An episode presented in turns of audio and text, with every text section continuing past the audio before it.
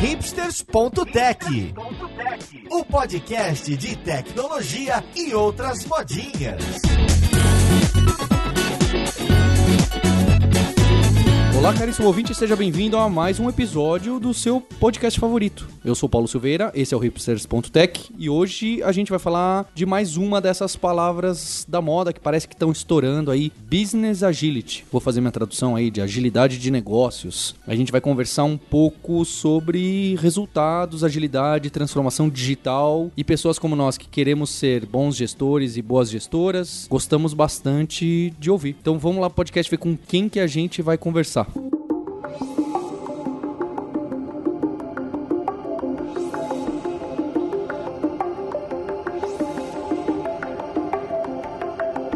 Para esse papo de hoje eu tô trazendo de volta o Alexandre Magno, o cara que participou muito da cena de Agile de Scrum do Brasil e recentemente fundou uma nova empresa, a Emergy, que a gente vai falar a respeito e que parece que tem gostado bastante desse termo pra gente falar bem, falar mal, tal do Business Agility. Como você tá, Magno? Ô Paulo, mais uma vez um prazer ter aqui, é, ainda mais falando de um tema que eu acho tão importante pro momento e é isso, né? a agilidade nasceu para gerar resultado para os negócios, a gente não pode esquecer isso. Então vamos focar no resultado para o negócio. E tô também com Adriano Almeida, que trabalha aqui comigo na Lura na Kaelon, que tem ajudado bastante a captar conteúdo novo pra gente desses assuntos relacionados à transformação digital. Ele foi comigo num episódio bacana de transformação digital na Magazine Luiza. Como você tá, Adriano? Opa, Paulo, tudo bem? Tudo bem? Tô ansioso. É um dos assuntos que eu mais tenho curtido recentemente, agilidade no negócio, em diferentes áreas de negócio. Então, acho que vai dar um papo bem bacana aqui. Então eu queria começar essa conversa, Alexandre, que é o seguinte: na época que a Jail bombou no Brasil e tinha os haters que ainda existem, é, criticavam e talvez com muita razão, falavam, poxa, isso aí vai dar na mesma, é melhor eu continuar como eu tô fazendo de o Go Horse, aquela forma meio na loucura, ou Waterfall, que tá quase, quase que na mesma. Então, acho que a minha pergunta seria pra gente iniciar a conversa é a agilidade, implementar Agile, implementar Scrum, ou seja lá qual for o, o método ágil que você quer colocar na sua empresa ou talvez na sua equipe de tecnologia para começar, trouxe resultados para as empresas? Trouxe mais clientes, mais produtos, mais vendas? As pessoas estão medindo isso ou isso está muito perdido? É, Paulo, essa é a pergunta que todo agilista tem medo, na verdade, né? Porque poucos agile coaches ou agilistas aí das suas empresas saberiam responder essa pergunta. É, a questão é que, sim, é, eu acredito que, de certa forma, o ágil, o Scrum, o Kanban, eles fizeram bem o seu papel, ainda estão fazendo em muitas organizações, é, trouxeram para a agenda organizacional, para a agenda de líderes, executivos, o assunto a gente tem que melhorar, a gente tem que entrar num mundo de constante mudança, a gente tem que parar de reclamar de mudança e estar tá preparado para responder, né, para vencer num cenário como esse. E eu acho que isso aí, é, é, nisso o ágil foi, foi muito bem sucedido, né? Mas esse é um passo. Hoje em dia a maioria das organizações estão nessa, ok, a gente tem que responder a mudança, não dá mais para fazer aqueles de três anos, não dá mais para fazer aquela gestão de projeto tradicional, ter aquele Gantt chart monstro onde a gente vai é, é, é, é bem planejado, bem executado, é significado de sucesso. Não, não dá e isso já está claro em tudo quanto é empresa. Você pode ir no setor público, você pode ir num banco, você vai na startup, já está todo mundo mais ou menos antenado quanto a isso aí. Só que você tem um problema. A gente, é, muita gente esqueceu que quando o Agile foi criado, um dos maiores objetivos era maximizar através, através do, de ciclos é, rápidos de feedback, né? Validar rapidamente é, se a gente está construindo o produto certo, de forma a gerar verdadeiro valor para o negócio. E isso aí meio que se perdeu no, no, início, né? Então muitas equipes Scrum por aí traduzem gerar valor para o negócio em deixar o meu PO feliz, entregar para outra área, entregar para o cliente. Mas peraí, o que deixa o PO feliz vai aumentar enquanto a venda aqui da empresa, vai gerar que resultado para o o nosso negócio, vai permitir que tipo de crescimento para nossa empresa. Com isso está alinhado com a estratégia organizacional que a gente está rodando. E a, a, o que você entregou lá para outra área está sendo utilizado para outra área? Ah, não, não tá, porque eles têm um outro processo lá onde eles levam três meses para validar o produto, então tem que aguardar. Então, quer dizer, dentro dos times ágeis, dentro dos squads ali e tal, parece que está todo mundo feliz e, putz, realmente está muito melhor que 10 anos atrás, mas quando a gente olha para fora, para o restante da, da organização, aquilo não não vai adiante. Aquilo continua passando pelo mesmo nível de burocracia que nós tínhamos há 10, 15 anos atrás e, consequentemente, aquilo que você fez nas sprints ou com teu fluxo unitário, com post-its na parede, etc., quando cai no, no, na, na, na área real da organização ali, aquilo continua seguindo processos tradicionais e a empresa não vê retorno no investimento que fez para deixar esse pessoal mais ágil. De certa forma, parece que existe meio que um silo, né? Existe um silo da tecnologia que funciona de, de uma maneira, ágil, com Scrum, com algumas práticas e alguns processos. E existe o outro silo, fora, do, fora da tecnologia, certo? Que esse outro silo aí tem de tudo ali dentro e é justamente a hora que entra numa área meio cinzenta, né? Do, do negócio, né? É a hora que uma funcionalidade que foi desenvolvida pela área de tecnologia às vezes fica travado, às vezes não é nem usada porque não teve um, um, um change management da vida ou alguma coisa que, que favorecesse, né, para que isso acontecesse, para que isso fosse usado, para que isso fosse divulgado. É um pouco do que eu vejo também aí, não sei se faz sentido, mano. É bem isso, Adriano. Mas para piorar, assim, quem dera que fossem só dois silos, na verdade são vários, né? Isso aí é, é o, que a gente brigava do waterfall é, dentro do desenvolvimento de software é, antes, a gente esqueceu, né, que existe também fora do mundo de desenvolvimento de software. Então, todos os departamentos muito bem estruturados, com as suas regras próprias, seus, sua hierarquia própria, é, eles é, eles estão totalmente separados e, e, ninguém combinou com eles, né? Eu até costumo contar a história de, de, de é, eu lembro quando eu era criança, né? Quando eu tinha 10 anos de idade, eu cheguei um dia e falei, pai, eu tô namorando, né? E aí meu pai virou para mim e perguntou, pô, mas é, e aí, é, quem é? Eu falei, ah, fulano, e você, ela, você contou para ela, ela sabe? Não, pai, eu não contei, mas eu vou contar quando eu tiver uns 19 anos. Então, quer dizer, a TI resolveu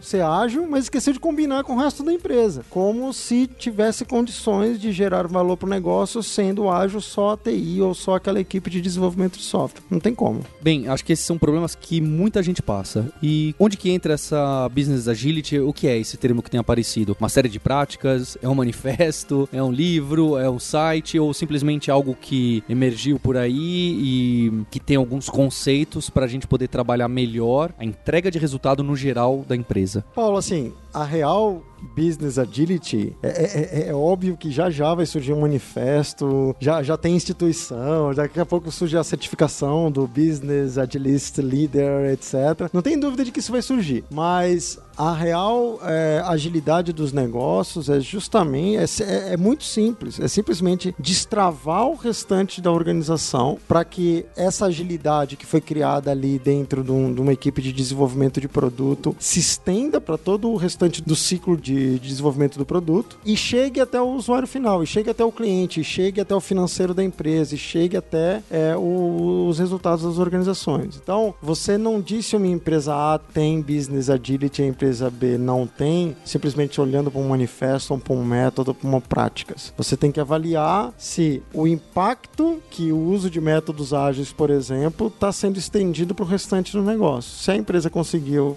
conseguiu isso, beleza. É, ela já tem business agility, ela não precisa passar por nenhuma transformação, nem nada. Agora, se a empresa está passando por esses problemas que eu e o Adriano estamos conversando aqui, significa que ela focou somente ali numa área. Então, business agility é, é, é estender tudo que a gente já sabe sobre ágil, mas para o restante da organização. O que não significa usar post-its no RH, tá?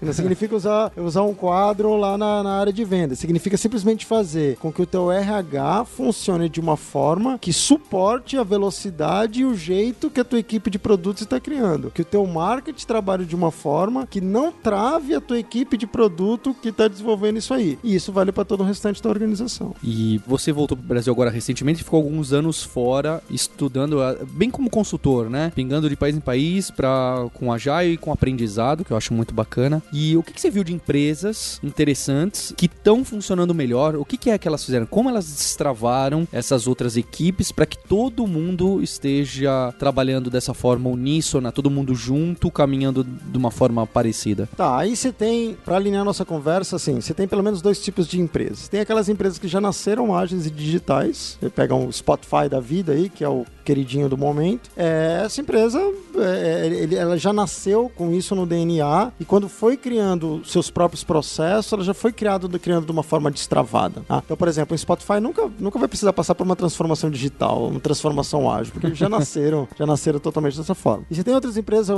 você pode pegar, por exemplo, a Adidas ou o Banco ING lá, são empresas de muito tempo é, que, que nasceram dentro de uma estrutura totalmente tradicional, que foram bem sucedidas durante muito tempo numa estrutura tradicional, mas que mais recentemente perceberam, olha, não tem como a gente sobreviver, nós vivemos 100, mas não tem como sobreviver nem mais 10 se a gente continuar fazendo dessa forma. A dinâmica de mercado mudou, é, enfim, tudo aquilo que a gente já sabe. É, então, essas empresas são as empresas que partem para transformação. Então, quando você falar uma empresa está numa transformação ágil, a transformação ágil é justamente a busca pela business agility. E é, é o que eu sempre alerto meus clientes. Assim, na verdade, o teu foco tem que estar tá na, na business agility, na agilidade para o negócio, e não na transformação. A transformação é onde você tem que empregar menos atenção, você tem que empregar mais se você está gerando agilidade para o teu negócio. Então, nossa empresa precisa de uma transformação ágil. Por quê? Para justamente estender o benefício que a gente já tem ali no desenvolvimento de produto para todo o restante do negócio. Transformação digital, aproveitando isso aí para potencializar isso com as oportunidades que são abertas no universo digital que a gente tem hoje. Mas você citou aí alguns exemplos, né? Adidas, empresas enormes, Banco ING também, que são organizações super já estabelecidas, que já tinha os métodos deles de funcionar, que sei lá, já vem desde 1960, 70, 80, alguma coisa assim. Colocar essas coisas novas, né? Essas mudanças novas e expandir essa, esse monte de novidade para essas áreas que estão tão acostumadas né, de uma forma tradicional, de trabalhar de uma forma tradicional. Qual que é o, o desafio que essas empresas têm e que as áreas, os, os silos ali dentro têm de enxergar primeiro um valor nisso é, e para depois, enxergando o valor, conseguir realizar, colocar essas coisas para rodarem, né? Para começar a conseguir colocar uma, um business agility dentro da empresa, alguma coisa assim. É, por que, que RH, marketing, vendas não estão tão comprados com Agile ou Scrum, seja o que for, do que a TI está comprada com isso? A resposta de Agile Coach seria: ah, o problema é na cultura, ou então no mindset, né? Eu ficaria no, no, no tradicional aqui. Mas não é bem por aí, não. O ponto é que as histórias bem sucedidas que nós temos nessas transformações e tal, elas existe um padrão ali, que é um padrão do olhar para dentro de casa, ver onde estão as travas, admitir essas travas. Metaforicamente a gente fala, se olhar no espelho sem pintar uma imagem bonita, não olhar para o espelho, ver a verdade, olha, a gente está com esse, esse, esse problema aqui, vamos admitir que isso está errado, criar as próprias soluções para destravar a organização. Que significa, ah, é, não pode olhar para o lado, não pode olhar para os outros cases ou para meta, não, pode olhar, mas não tentando copiar. É, eles olham, então o ING olhou para o modelo Spotify? Olhou. Aplicou, copiou o modelo Spotify? Não. Pegou uma outra coisa que fazia sentido ali. Olhou pro safe, pro less, olhou, para tudo. Mas não, em, em, nenhum momento ficou, não, a gente tem que implantar safe aqui, a gente tem que implantar Spotify, modelo Spotify aqui. Não. Primeira coisa que eles fizeram foi reconhecer. Nós somos o ING, a gente está nessa situação. E agora? Como é que a gente destrava? Tá, não, o que está travando é, a gente produz produto rápido, só que a gente não tem equipe dedicada. E aí, toda vez que a gente precisa montar um squad, a gente precisa do envolvimento do RH. O RH tem um processo, a gente tem que esperar dois meses para eles conseguirem fornecer o profissional com o perfil que a gente precisa. Em dois meses, a gente não tem mais a necessidade que tinha com aquele squad. Então, agilidade do negócio é de que forma, e aí que eu falo, não é tornar o RH ágil, não é transformar. É, é um grande erro que é no mercado hoje é que eles querem transformar os silos em silos ágeis, mas eles vão continuar sendo silos, vão continuar sendo departamentos. A pessoa fala RH ágil. Não, não é. Você tem que agilizar a relação entre TI e, e o RH a, a TI ou para a área de desenvolvimento de produto, a área estratégica da empresa precisa, tem capacidade de produzir um produto a cada mês ou de montar uma equipe a cada mês, mas não consegue colocar novas pessoas para o RH porque o RH precisa de dois meses para isso. Então a gente tem que pegar esse processo que limita isso em dois meses e ver em que, que a gente consegue agilizar isso aí. Então você faz um mapeamento disso por toda a organização incrementalmente, sem aquelas análises de cinco meses das grandes consultorias. Não, faz isso incrementalmente incrementalmente e vai melhorando as relações da empresa e não os departamentos, etc. Isso é real agilidade no negócio. Dá pra até brincar que business agility é sobre quebrar paredes. É sobre quebrar paredes, é uma boa metáfora, um, boa, um bom termo aí para utilizar. E para implementar isso, eu sei que você cada vez mais tenta evitar, e, e, o pessoal que eu gosto, que manja de agilidade, gosta de evitar. Essa ferramenta é, é secundária, depois a gente chega nela, certo? É, porque depois que descobriu onde estão os problemas, já, já é mais que meio caminho andado. Mas qual que é a ferramenta que eu faço para vendas comunicar com TI e falar é, de uma forma ágil para que não aconteça aquela coisa que vendas vende algo que a gente ainda não tem e não tem capacidade de entregar nesse prazo? Como que melhora, por exemplo, esse tipo de relação? O, o que que na prática faz? É um post-it desse tipo? É todo mundo aprender agilidade, Kanban ou então não? É só o Scrum? É, o, o que que faz isso resolver depois de analisar os problemas? É, Paulo, prim primeiro assim, como eu já disse, tem que fazer análise, mas a análise tem que ser focada é, no problema, no que realmente está travando. Então, primeiro entender por que, que o cara de vendas vende o contrato do jeito que vende. Porque, o que, que incentiva ele a vender um castelo e entregar uma. uma um, sabendo que, tem que só vai poder entregar uma casinha. Tem alguma coisa na organização e no jeito de trabalhar da organização que o incentiva ou que o faz a fazer essa venda. Isso é a relação que ele está falando. A relação dele com o cliente. Começa aqui. Que forma que a gente vai mudar isso? Então, primeiro, entender quais os malefícios que isso está fazendo para o nosso negócio, o quão isso é sustentável, o quanto isso afeta na reputação da empresa, no negócio, etc. Que exemplos a gente tem diferentes disso? E aí é colocar esse cara de vendas para entender e enxergar esses exemplos e ver outras, é, é, outras possibilidades que tem. Um grande erro que eu vejo o pessoal de Agile cometer é que quando eles estão nessa situação, eles vão tentar ensinar para o cara de vendas como é que o cara de vendas tem que vender para ser ágil. Aí você já colocou todo o departamento de vendas contra você. Primeiro que você está sendo extremamente prepotente em achar que você sabe vender melhor que o departamento de venda. Meu, aqueles caras ali estão lá por uma razão. Então, o que você tem que fazer é evidenciar. Você mostra pro cara de vendas e fala: olha, há essa situação aqui. Com a sua experiência de vendas e com a minha experiência em ágil, vamos tentar criar uma outra forma. Vamos tentar aqui experimentar, especular em alguns modelos. Alguns vão falhar, outros vão dar certo, para a gente encontrar uma outra forma de serem feitas essas vendas aqui, para que a gente consiga entregar um produto que realmente o cliente quer, mas sem perder o resultado que esse contrato que você vende hoje traz para a empresa. E aí, workshop trabalha em conjunto da área de venda, a relação aqui da área de vendas com a área de, de TI, que seja aqui, para construir esse novo, esse novo modelo. Tá? Então não é uma prática do Scrum, não é uma prática do Kanban, está muito relacionada a. A gente usa muito o termo né, significar, né? Realmente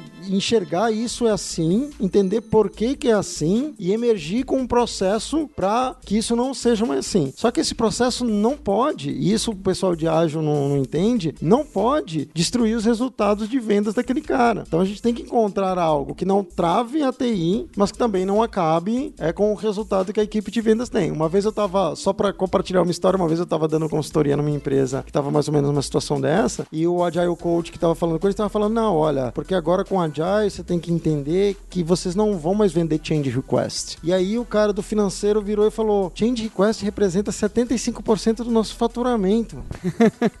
Como que você vai chegar aqui dizendo que porque não é ágil vender change request, a gente não pode, não vai mais vender change request? Faltou combinar e avisar que tava namorando. Exatamente, exatamente. E o legal é que quando você coloca, por exemplo, dando esse, pegando esse gancho vai do Paulo de, de, de uma área comercial, quando você coloca numa mesma sala os vendedores com o pessoal de produto, com os desenvolvedores e até mesmo com o financeiro, todo mundo enxergando e tendo essa transparência e abertura, né, de olhar o lado do outro. Ah, ó, o vendedor, tá, mas tipo, Eu te então tá odeio bom. por causa disso. É, mas eu não vou vender isso porque o sistema não tem essa feature. Aí, o, o cara de produto, a pessoa de produto já tá ali do lado, poxa, mas tem aqui uma oportunidade da gente, então, ter uma demanda, né, acontecendo, tem uma, uma oportunidade da gente ter uma, um recurso novo, uma funcionalidade nova, se fizer sentido, dentro do nosso produto. Na hora que você quebra aquela parede, né, que você sai do silo e coloca todo mundo numa mesma sala, e aí o financeiro, né, pegando esse mesmo exemplo, ah, mas ó, isso daqui, putz, pode ser que converta ou pode ser que signifique mais 15, mais 10% de vendas no próximo ano e tudo mais. Na hora que todo mundo senta na mesma sala de igual para igual, porque tá todo mundo de igual para igual no negócio e pensando de novo, acho que no negócio, é, é aí que, sabe, tipo, voa um arco-íris, né? Que é aí que a coisa fica bonita, né? Que, de acontecer e de ver acontecer. É bem isso, é bem isso. E como eu falei antes, assim, isso, isso só acontece, Adriano, quando antes, antes desse passo, eles se olharam no espelho e admitiram, ó, realmente, o cara do, do, do Agile ou da TI conseguiu falar, ó, vocês estão travando a gente, é, e o cara do financeiro conseguiu virar, ó, desse jeito vocês vão quebrar a empresa. Ok, eu admito que é, a gente está exigindo demais de vocês, ok, eu admito que com 75% de faturamento em change request a gente não é sustentável, mas por três anos. Va- vamos admitir tudo isso aqui, e aí a partir daí a gente procura melhorar essa relação aqui. Então, diferente de Scrum, que você tá cheio de cerimônias e tem um processo relativamente bem definido a ser seguido, obviamente que tem adaptações a serem feitas que devem ser feitas. O Business Agility a gente tá falando mais de um mindset, porque é um trabalho muito mais investigativo, consultivo e, e do que, olha, basta toda vez a gente fazer assim quando for trabalhar que você vai conseguir isso. É, um trabalho incremental, eu não diria in- investigativo. Tem investigação, mas ele é muito hands-on, né? Então, é, nessa história que a gente estava contando, ok, vamos resolver agora. Não é vamos elaborar um relatório falando que desse jeito a, gente empresa, a empresa não vai pra frente. Não. E aí, como é que a gente resolve isso agora? Então é muito hands-on. Mas você tá certo em que não é igual o Scrum, que tem as cerimônias, que tem os papéis. Não existe ah, o Business Agility Leader e o Business Agility Team e a, e a retrospectiva organizacional ou coisa. Se essas coisas surgirem é porque elas vão emergindo da própria necessidade daquela empresa, né? Ah, no- nós vimos que para resolver esse problema aqui e melhorar essa relação, a gente precisa de um novo papel, a gente precisa de uma nova cerimônia. A gente precisa institucionalizar que toda vez antes de fechar um contrato, vai haver a aprovação, ou vão visitar junto o cliente e fechar junto o contrato. Não sei, esses processos eles têm que emergir para resolver aquele problema específico, né? Mas não tem um framework a ser seguido ou nada, nada assim.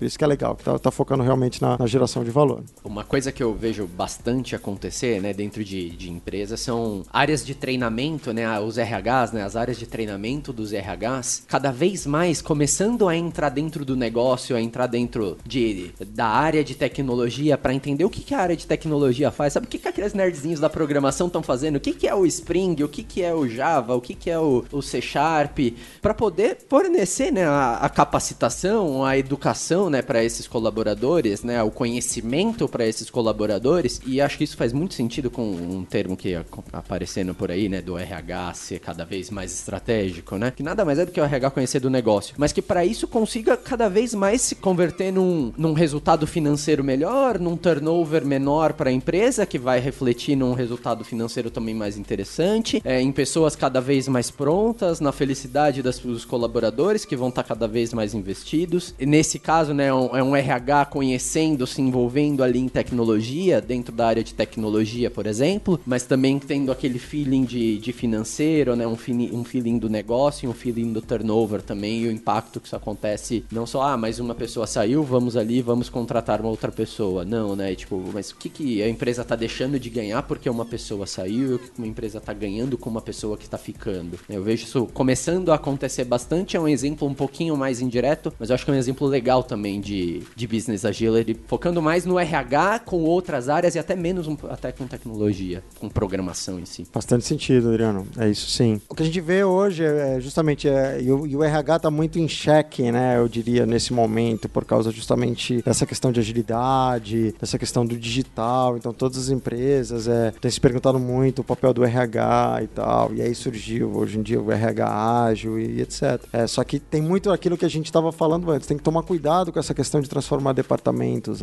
Uma, uma vez eu visitei uma empresa, né? E aí tinha, lá a área de desenvolvimento no quinto andar da empresa. Legal. Eu fui lá e tal, cheio de quadros na parede, eles usando Scrum, Kanban, etc e tal. E aí, numa conversa, é, alguém falou: Ah, nosso RH também tá trabalhando com ágil, né? Eu falei, pô, legal, deixa eu ir lá. Eu fui lá, eu falei, pô, quem pode me explicar aqui? Não, o Scrum Master do RH. Eu falei, nossa, tem Scrum Master aqui no RH, pô, realmente tá. E quadros na parede e tal, tal. E aí eu pedi pra alguém me explicar o que tava acontecendo no quadro lá, eles explicaram, não, aqui tá isso e aquilo. Tá, e aquele post-it lá que tá em último, o que acontece? Ah, aquele lá a gente manda pro pessoal de produto. Tá, e o que acontece depois disso? Aí é problema deles. Aí você fala, onde tá a agilidade, né? Então você fala, nesse caso, assim, nem o RH, nem a equipe de produtos era realmente ágil. né? Eles fizeram uma melhoria local ali nos seus próprios processos para criar uma agilidade local local ali, mas você pega assim, quando depende do produto para ir pro RH ou do RH para ir pro produto, morreu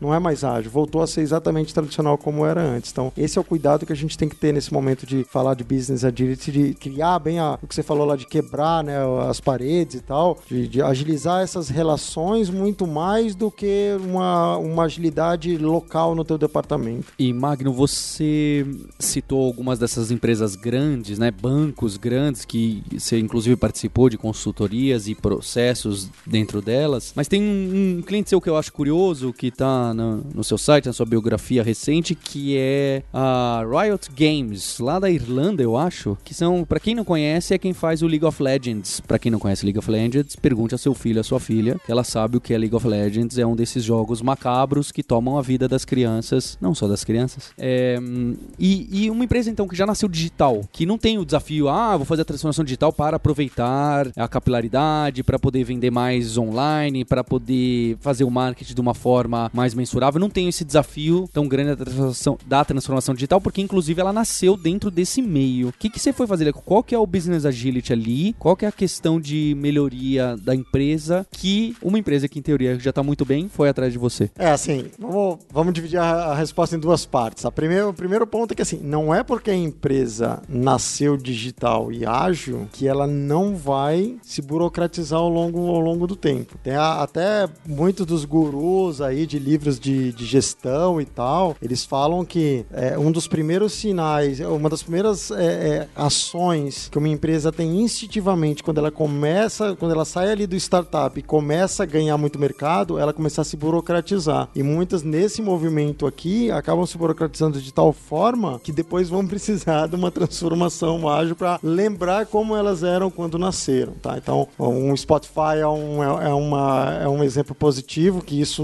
até onde eu conheço não, não aconteceu, mas na Riot Games isso acabou acontecendo um pouco. E a Riot Games ela tem uma estrutura muito peculiar, né? Que ela cresceu muito em volta da comunidade, então todo mundo é muito apaixonado pelos produtos e ela dá uma abertura muito grande para colocar o dedo nos seus produtos e nas suas estruturas, etc, etc, etc. Então o pessoal que vai trabalhar na Riot Games é um pessoal muito, muito, muito apaixonado, né? E, e obviamente isso tem coisas maravilhosas e geram problemas é, muito grandes também, que enfim, se você procurar, se você der um Google aí nos problemas organizacionais que a Riot Games teve nos últimos anos, você vai encontrar bastante coisa. Que não é segredo, que não é, não é revelação nenhuma aqui. Mas o meu trabalho lá com eles foi mais focado no, no papel do, do Product Owner, né? Em como que deve ser um Product Owner para uma empresa como a Riot Games, de forma a focar diretamente no cliente, no usuário final, mas também tendo que gerar valor e estando na ponta do lápis, trabalhando com números para gerar resultado econômico para a empresa. Então, o trabalho que eu fiz lá foi mais focado nisso aí do que na, na agilidade organizacional em si.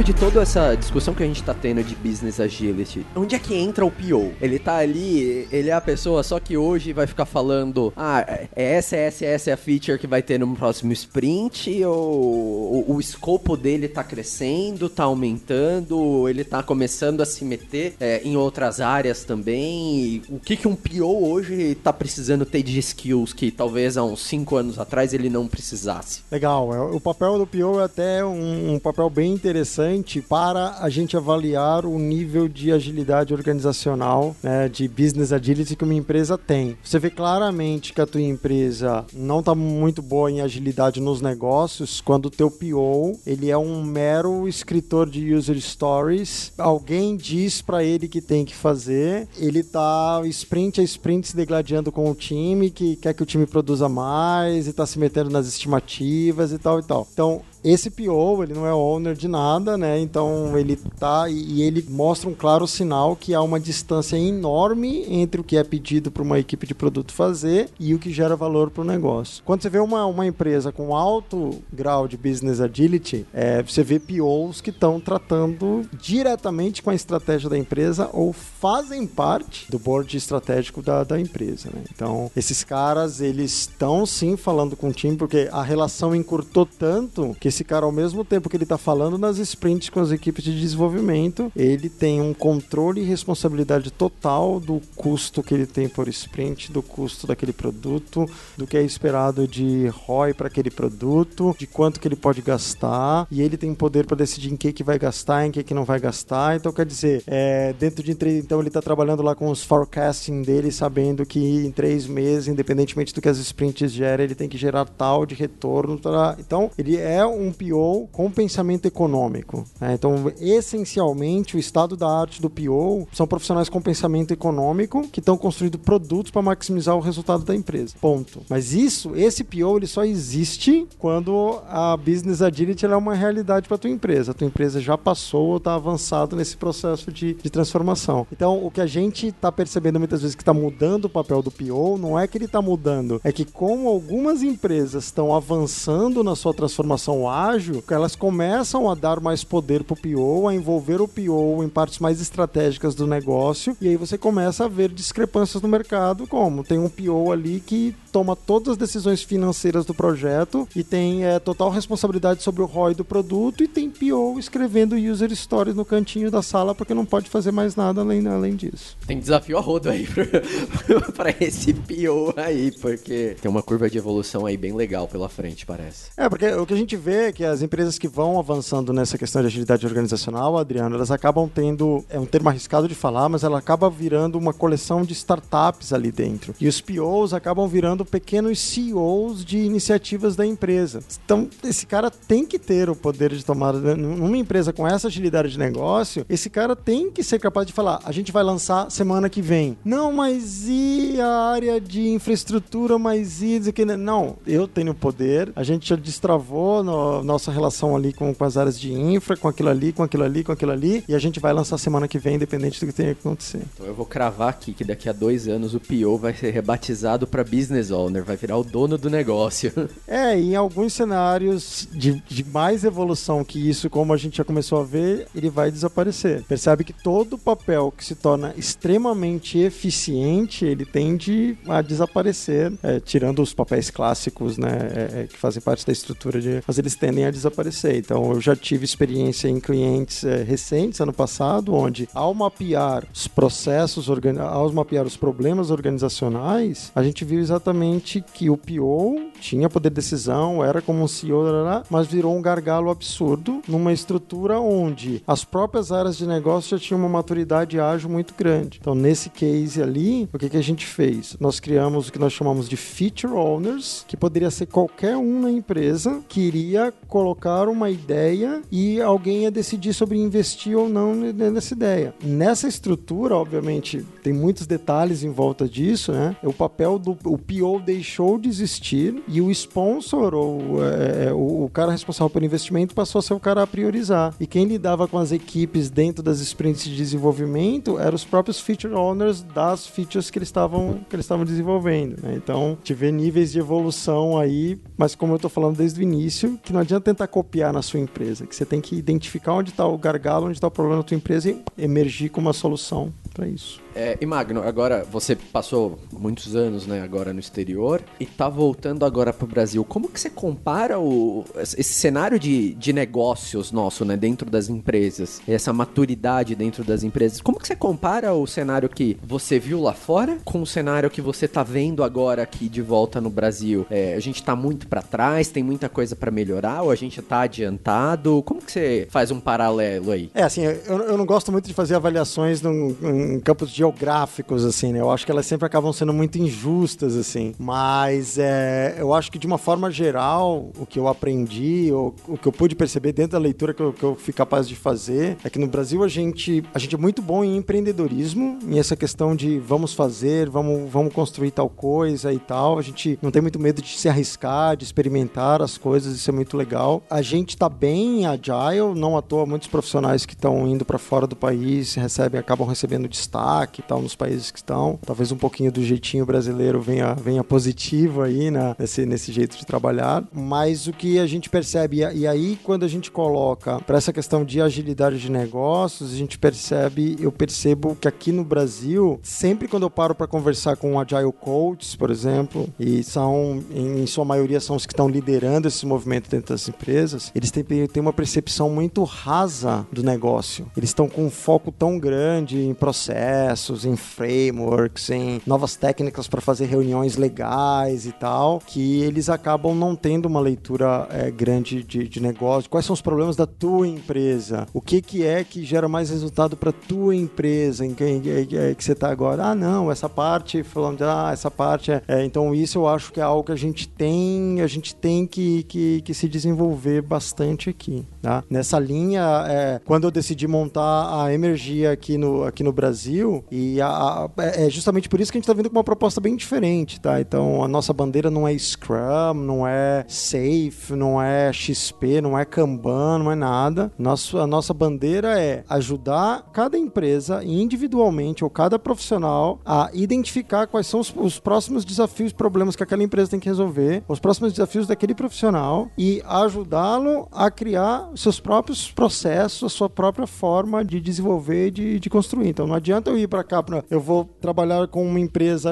que está aqui, sei lá, numa num, indústria e eu falo para ele, não, porque quando eu tava lá na Riot Games, a gente organizava equipes assim, mas pô, o que, que tem a ver a Riot Games, o país que ela tá, as pessoas que estão lá, a cultura, o tipo de produto que desenvolve, é, os desafios que ela tem, o que, que tem a ver com isso aqui? Nada. É o que eu gosto de brincar quando as pessoas vêm, não, mas porque no Google eles fazem assim. Eu falo, beleza, mas tô um pouco distante dos problemas, tamanho e dinheiro no Google. É, exatamente, exatamente. Então, assim, ajudar, o papel que a Emergy quer ter no mercado é ajudar essas empresas a se enxergarem no espelho, ajudar os profissionais a se enxergarem no espelho, a construírem os seus próprios processos, aprenderem de forma emergente para construir os seus próprios processos, adequados a eles, para gerar a business agility deles, independente do que o Google faz, do que o Spotify faz, do que a Riot faz. E eu queria falar que você faz essa detecção toda dos problemas para tentar trazer essa business agility e não é por acaso que gravou e trouxe alguns dos cursos de agilidade para dentro da Lura, não é isso? É exatamente. Então, quando a gente começou a desenhar a forma que a gente atuar aqui, é, a gente viu, olha, vai precisar colocar dentro da jornada de aprendizagem das empresas, dos profissionais, a gente vai precisar acrescentar muito conteúdo digital, conteúdo online, é porque isso faz parte do processo. Né? Não é único, mas faz parte do processo. E aí surgiu toda a nossa conversa da parceria Emergy Lura para ter todo esse conteúdo digital elaborado em parceria com a Lura e colocar aí para o mercado. Então, olha só, a novidade para quem entrar no site da Lura que achava que era só coisa de hacker, programador, agora a gente tem uma categoria buzzword de transformação digital que pega diversas dessas coisas e dessas técnicas, eu não sei como chamar, tudo isso que a gente está conversando aqui. Então, vale a pena conferir lá. E não é só isso, né, Alexandre? A gente vai trazer mais novidades e mais conteúdo para quem está querendo realmente passar por essas transformações. Com certeza. Só o pessoal ficar atento no, no site da Lura e no da Emergy, emergy.com.br, vendo tudo que a gente está tá fazendo para agilizar o mercado. O Adriano, e não é só isso, né? Teve curso, agora tem curso de vendas digital, tem curso de customer success, tem um monte de coisa que a gente não tinha antes, não éramos conhecidos por isso. Eu acho que a gente cumpre bem o objetivo que é ajudar as pessoas a aprenderem nesse contexto de tecnologia do mundo digital, com conteúdo dessas profissões que a gente diz que é profissão do futuro, que na verdade são profissões de hoje. Eu acho que o mais importante, né, além desses que você falou também, né, marketing digital, mas o mais importante é, é, é justamente é a gente quebrando a barreira, quebrando as paredes da empresa, não só na área de tecnologia, né, aquela quebra das paredes que a gente falou, né, só que nos conteúdos, não só agora na área de programação, mas também agora para a empresa inteira. Pra, tem, tem o conteúdo que é, é relevante para o RH, tem conteúdo que é relevante para a área comercial, tem conteúdo que é relevante para todas as áreas de negócio da empresa. De negócios digitais, né? Eu acho que foi o melhor, melhor jabá que a gente já fez aqui nesse podcast, finalmente. Tem gente que ouve esse podcast e fala, ah, não sei quem faz, não sabia que tinha empresa por trás. Fala, poxa, vai lá conhecer o site da lura.com.br, da Kaelon, tudo a gente que tem esse trabalho todo para fazer, vai lá conhecer e mostra pro pessoal da sua equipe, pros gestores. Alexandre Magno, muito obrigado. Eu fico muito contente da gente fazer essa parceria que há mais de 10 anos a gente fez uma com o Scrum e foi muito feliz. Espero que a gente traga muita coisa legal para os ouvintes, para os alunos, para as alunas e para a comunidade de tecnologia e de negócios digitais. Obrigado, Paulo. Obrigado, Adriano. É sempre bom contar com a parceria é, da Kaelon, da Lura. É, a gente sempre fez coisas boas juntos e vamos fazer de novo. Obrigado, Paulo, também pelo convite. Obrigado, Magno, pela participação. Eu falei que eu estava estudando bastante sobre isso, mas me valeu como uma aula aqui também essa conversa de 40 e poucos minutos. Aprendi mais do que. Para mim foi difícil, para mim foi difícil.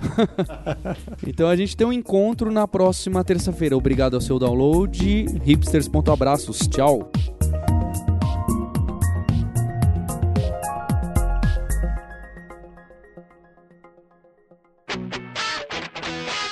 Você ouviu o hipsters.tech, produção e oferecimento alura.com.br, cursos online de tecnologia e Kaelon, ensino e inovação. Edição Radiofobia, podcast e multimídia.